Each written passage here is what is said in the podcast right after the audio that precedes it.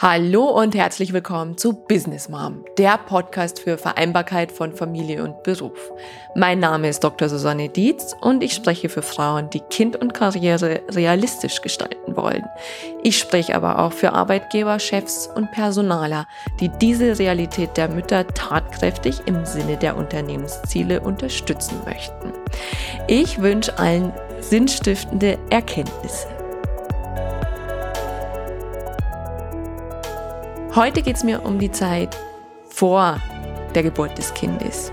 Was können wir tun, um uns optimal darauf vorzubereiten? Was können Mütter tun? Was können aber auch Arbeitgeber und Chefs tun? Und ich habe ganz konkret eine Situation im Kopf. Meine Tochter war damals drei Wochen alt. Tag und Nacht waren komplett verschwommen, also irgendwie war alles ähnlich.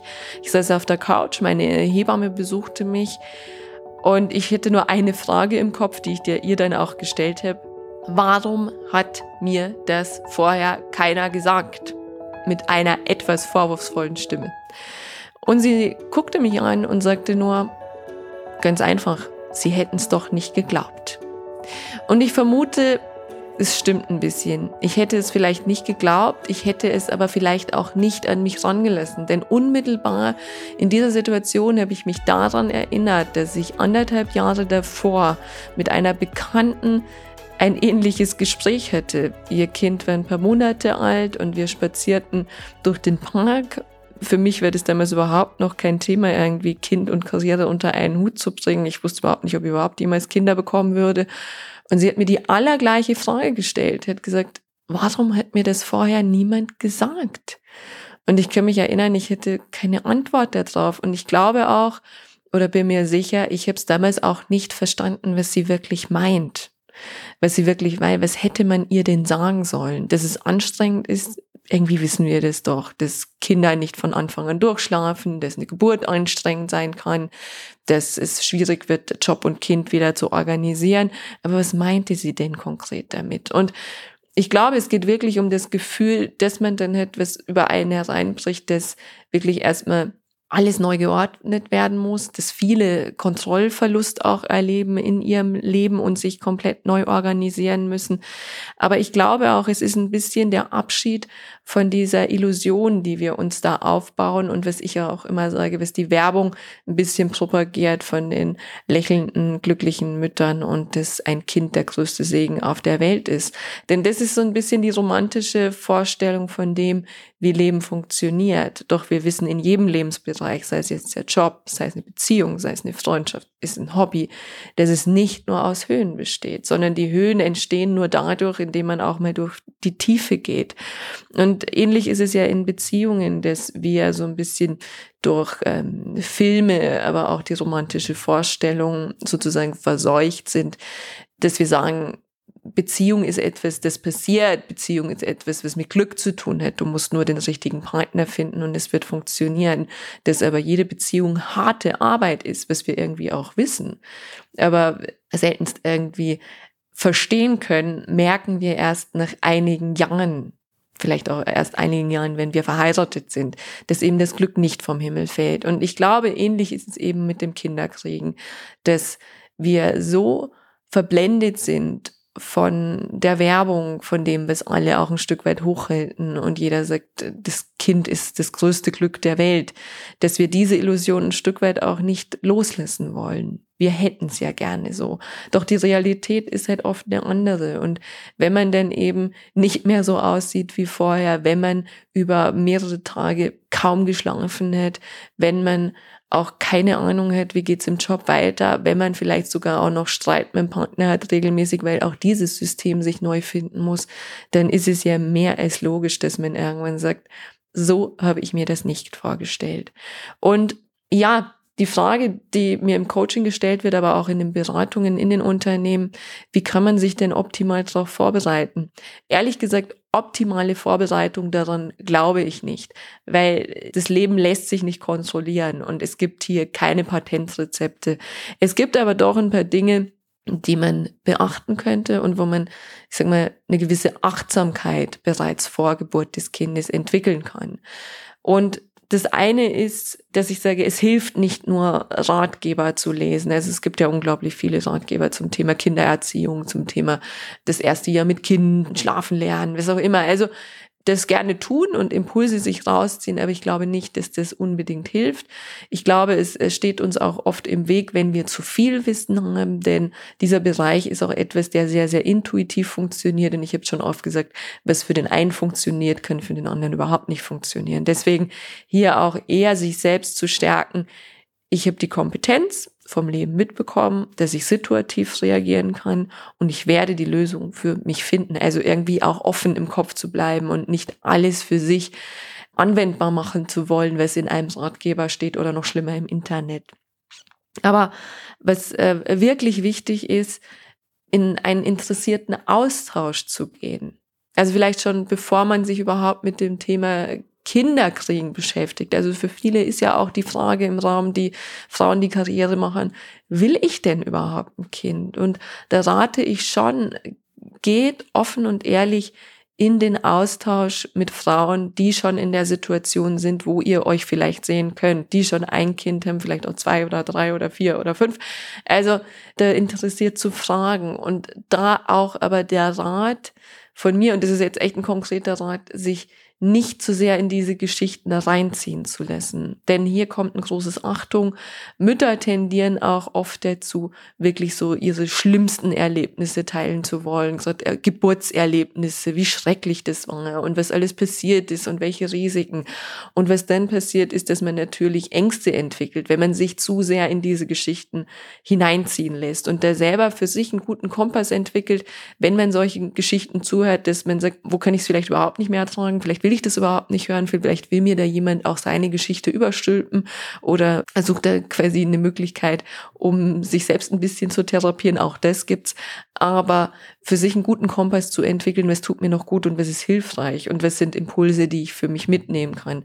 Aber ich glaube, was wichtig ist, nicht nur eben die Illusion der Werbung und der Social Media, die auf uns einplätschern, so für sich mitzunehmen, sondern einen Realitätscheck zu machen. Also wie sieht's da draußen aus? Optimalerweise, das wäre mal so mein Wunsch, dass man in Unternehmen wirklich Netzwerke etabliert, Mütternetzwerke.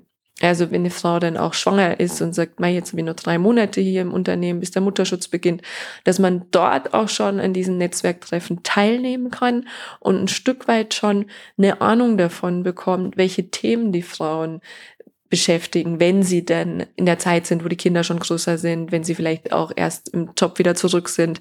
Weil nur so kann man für sich auch ein Gespür dafür bekommen, was bedeutet das eigentlich jetzt die nächsten Jahre für mich.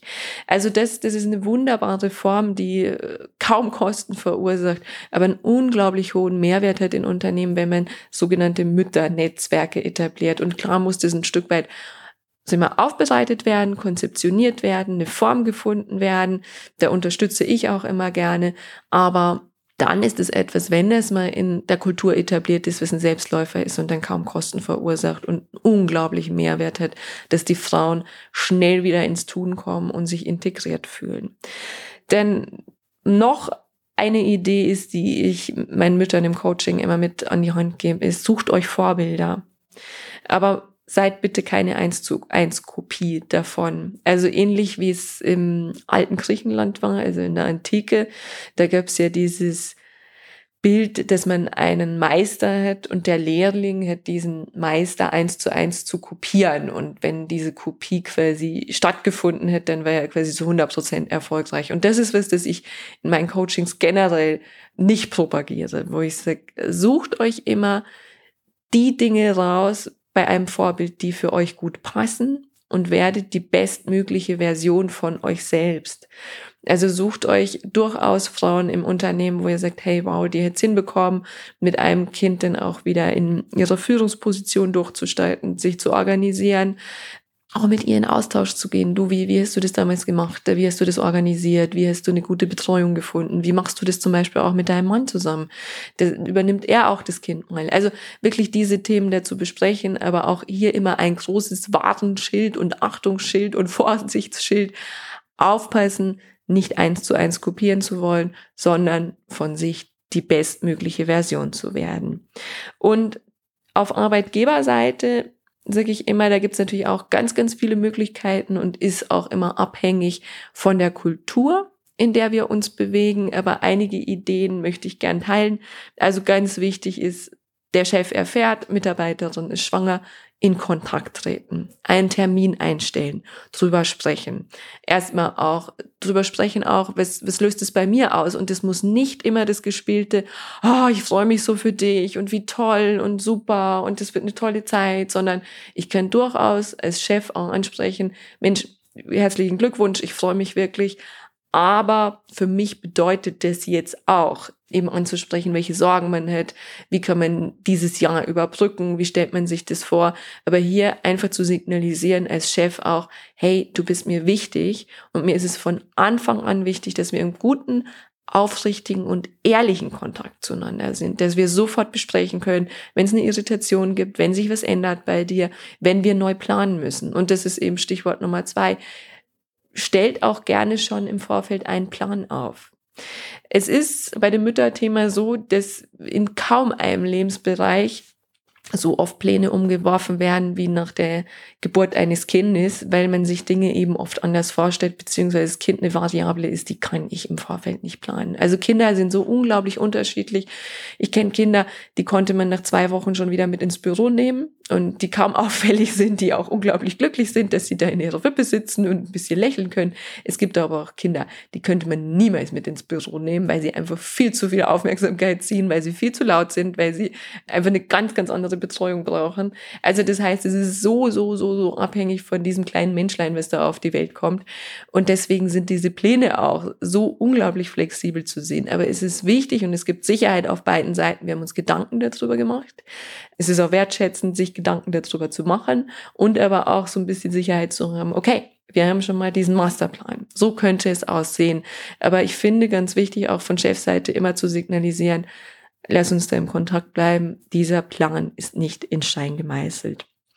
Das nächste wäre, was ich immer ganz wunderbar finde und wo ich meine Kunden auch unterstütze, ist wirklich Entwicklungsmöglichkeiten anzubieten, Unterstützungsmöglichkeiten. Also sei es, dass man sagt, ich biete dir echt auch ein Coaching an im Vorfeld. Wir suchen dir Begleitung. Wie kommst du in die Elternzeit? Wie können wir dich während der Elternzeit auch begleiten? Und wie kommst du vor allem wieder gut in den Job rein. Also da empfehle ich immer ein Coaching zu machen, was ja auch mein Ansatz ist und was super gut funktioniert, wenn man dieses Coaching schon macht, wenn das Kind eben noch nicht in den Brunnen gefallen ist. Weil ganz, ganz viele Coaching-Anliegen, die ich bekomme und auch viele andere Coaches, sind meistens die, wenn denn schon das Problem wirklich da ist. Ganz wunderbar ist es, wenn man es wirklich begleiten kann und im Prozess quasi schon die Stolpersteine aus dem Weg räumen können und eben nicht erst dann das Coaching zum Zuge kommt, wenn man schon gestolpert ist. Was natürlich auch funktioniert, aber dann mit sehr, sehr viel mehr Schmerz und sehr, sehr viel mehr Anstrengung verbunden ist. Was auch wunderschön ist, ist das Thema Mentoring. Also da auch, das erfordert immer so ein bisschen Kulturarbeit, aber ähnlich mit den Frauennetzwerken, dass man Mentoren einsetzt. Also Frauen im Unternehmen, die schon Mütter sind, bei denen es auch gut funktioniert hat oder vielleicht einigermaßen gut oder vielleicht auch gar nicht. Das wird nichts mit dem Erfolgsfaktor zu tun. Also man kann auch gut immer davon lernen, wenn es nicht funktioniert hat. Aber dass man da zum einen im Kontakt bleibt mit dem Unternehmen aber auch den individuellen Austausch hat ein Stück weit auch immer wieder Fragen stellen kann. Also pass mal auf, bei mir sieht so, ich finde gerade keinen Betreuungsplatz für mein Kind. Hättest du noch eine Idee? Oder wie komme ich denn wieder bestmöglich dann in den Job zurück? Oder was glaubst du, was ist ein guter Zeitpunkt für dich gewesen und warum ist das so? Das ist eine wunderbare Art und Weise, zum einen Input zu bekommen als Mutter, wenn man dann eben sich auf die Elternzeit vorbereitet, in der Elternzeit ist, aber zum anderen auch wirklich im Kontakt zu bleiben und im System zu bleiben. Denn das ist ganz, ganz wichtig, dass durchgängig das Gefühl vermittelt wird, dass die Mutter ein Teil der Organisation bleibt, ein Teil des Unternehmens bleibt, ein Teil des Teams bleibt, immer noch einen festen Platz da hat. Denn was ich auch erlebe, ist, dass Mütter das Gefühl haben, das Kind kommt auf die Welt und sie sind wirklich komplett raus. Und damit meine ich nicht thematisch raus, sondern nicht mehr Teil des Teams. Meistens ist es ja so, dass diese Stelle auch ein Stück weit besetzt werden muss. Das, der, der Laden muss ja weiterlaufen und das ist mehr als verständlich. Und dadurch eben dieser Platz nicht mehr frei ist. Aber indem ich quasi den Kontakt halte, und das muss nicht unbedingt ein Coaching oder ein Mentoring sein. Das kann auch durch regelmäßige telefonische oder auch persönliche Updates geschehen. Aber indem ich signalisiere, du bist immer noch Teil des Teams. Du sitzt vielleicht nicht bei jedem Team-Meeting mit dabei, du hast jetzt nicht ähm, einen unmittelbaren Impact in diesem Projekt, aber du bist immer noch Teil des Teams. Das ist so unglaublich wertvoll, dass Mütter während der Elternzeit auch nicht abdriften und eben dann vielleicht nicht wiederkommen, beziehungsweise sich unglaublich schwer tun, dann wieder in den Job hineinzukommen. Und das Allerwichtigste aus meiner Sicht ist, wenn man die Beziehung zwischen Mütter und Chefs sich anschaut, dass sie stets das Mindset haben, dass die Partner auf Augenhöhe sind, dass sie im Kontakt bleiben, dass beide die Verantwortung dafür haben, dass dieses Projekt Kind und Kind und Job vor allem funktionieren wird und dass beide auch gleichzeitig, wenn sie in der Verantwortung sind, das Gefühl haben, dass sie beide handlungsfähig sind. Weil es gibt nichts Schlimmeres, als dass einer von beiden in die Opferrolle abrutscht und denkt, ich kann jetzt eh gerade nichts mehr machen. Also zum einen der Arbeitgeber, die Mutter macht ja eh, was sie will, keine Ahnung, ob die jemals wieder zurückkommt, ich muss jetzt irgendwas tun, beziehungsweise die Mutter auch das Gefühl hat, ich habe überhaupt keinen Kontakt mehr zu denen, keine Ahnung, was die da treiben. Und dann eben auch äh, Szenarien sich ausbilden, Horrorszenarien vielleicht auch, zu sagen, die wollen mich gar nicht mehr, die schätzen mich überhaupt nicht mehr. Eigentlich sind sie froh, dass ich weg bin. Na, dann suche ich mir doch was anderes. Und ich finde, das ist nicht nur schade, das ist dramatisch, dass solche Dinge ganz oft passieren. Und es ist wirklich relativ einfach mit einer gewissen Bewusstheit, mit einer gewissen Struktur, aber auch einer Kultur, die ich etabliert habe, Mütter in diese Elternzeit zu begleiten. Und wenn das gelingt, dann gelingt nicht nur die Zeit der Elternzeit ganz gut, sondern auch der Wiedereinstieg. Und wo oft eben die Unternehmen erst ansetzen, ist, wenn es gut läuft, sogar der Wiedereinstieg, beziehungsweise wenn die Mütter schon wieder zurück sind und es dann nicht gut funktioniert. Und in diesem Sinne würde ich mich sehr freuen, wenn sowohl Mütter als auch Arbeitgeber präventiv arbeiten an dem Thema Vereinbarkeit von Familie und Beruf, in Kontakt treten, wenn bereits quasi signalisiert wird, ja, da ist ein Kindlein auf dem Weg und dann gemeinsam Lösungen zu entwickeln. Wie können wir diese Zeit stemmen? Wie können wir die Mütter gut integrieren und dadurch auch unglaublich zum Unternehmenserfolg beitragen? In diesem Sinne, ich wünsche jeder Mutter eine gute Vorbereitungszeit. Ich wünsche jedem Arbeitgeber auch eine ganz wunderbare Zeit in der Integration von Müttern, aber auch vor allem viel Freude dabei, Frauen in Unternehmen zu fördern. Ich freue mich auf ganz bald. Eure Susanne. Von Herzen danke, dass du wieder mit dabei warst. Wenn du mehr zu Business Mom erfahren willst, dann besuch mich doch einfach auf Facebook, Instagram, LinkedIn oder Xing oder geh direkt zu meiner Business Mom Website unter www.businessmom.de. Dran denken, Sinn im Business schreibt man bei mir immer mit zwei N.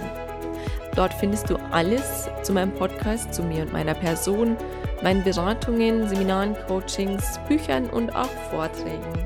Ich freue mich auf dich.